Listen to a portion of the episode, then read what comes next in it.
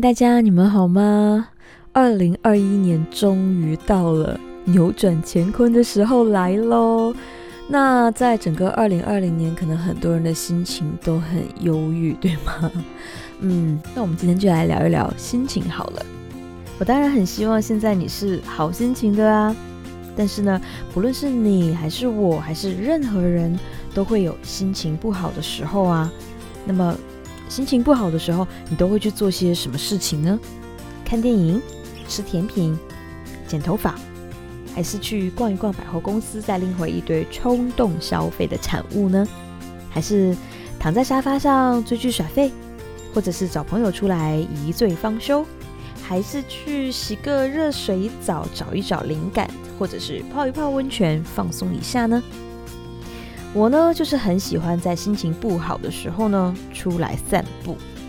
你可能会说：“哎呦，运动啊，那真的会有用吗？耍废不是更好的疗愈吗？就什么都不用想，脑袋放空，然后瘫在那里就好了。”嗯，我当然不是在鼓励你只是运动而已啊。而是要与你分享这个解签的好方法，就是走路看字。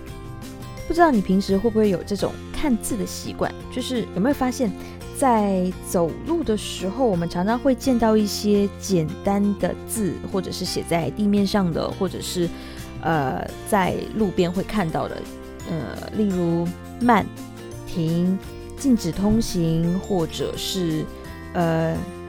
直行、左转、右转，或者是一个叉叉回转这样的交通标志呢？他们就好像是一些及时相助的天外来音。比方说，前几年呢，我因为之前工作的关系，就每一天都在被迫跟时间赛跑，忙到没有时间去吃饭、睡觉，甚至手机里面有半年多的时间都没有任何一张生活的照片。所有的照片都是工作、工作、工作的各种相关。我疲惫不堪，心情也荡到谷底。有一天，我又是提着一整只行李箱的资料，呃，刚刚办完事情。那在走回停车场的路口的时候，就忽然间发现地面上写着一个大大的“慢”这个字，因为。这个字就是在停车场出来的时候，他会提醒那些司机也好或行人也好都要慢，就要小心通过嘛。然后我似乎全身都被电击了一下，你知道吗？我忽然间就在想，解药就是慢下来吗？因为这些被迫而去做的冲刺，很遗憾是在工作中精于善后的结果。越是精于善后，涌向我的火坑就越多。你可能会以为。每解决了一个难题，我就会有很多的喜悦跟成就感，对吗？没有，完全没有。我反倒是觉得把自己的身心的状态都拖垮了，这样真的值得吗？有真正的正确吗？于是，我开始选择慢下来，我给自己呼吸的余地，也给自己认真思考的空间，因为我发现，快并不能解决所有的事。之后，我又遇见了“停 ”（stop） 这个字，同样是在我不知所措的时候，我停下来，整理好自己，再出发。后来，在犹豫不决的时候，我又遇见了“回转”这个标志，于是我开始找回真正重要的人事物。在一些没有信心的时刻，我又留意到地面上写着“前行”这个箭头。似乎又在给我勇气，往前走就对了。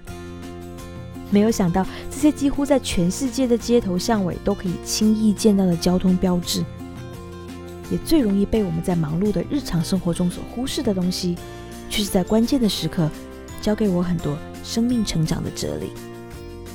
在心情很糟糕的时候，我们可能最最期待的就是转运了，但是不要忘记哦。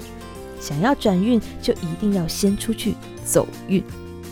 对，就是出门，慢慢的走一走。你同样可以选择脑袋的放空，但是你会更加惊喜的发现原来有很多转运的良药就一直在街头巷尾。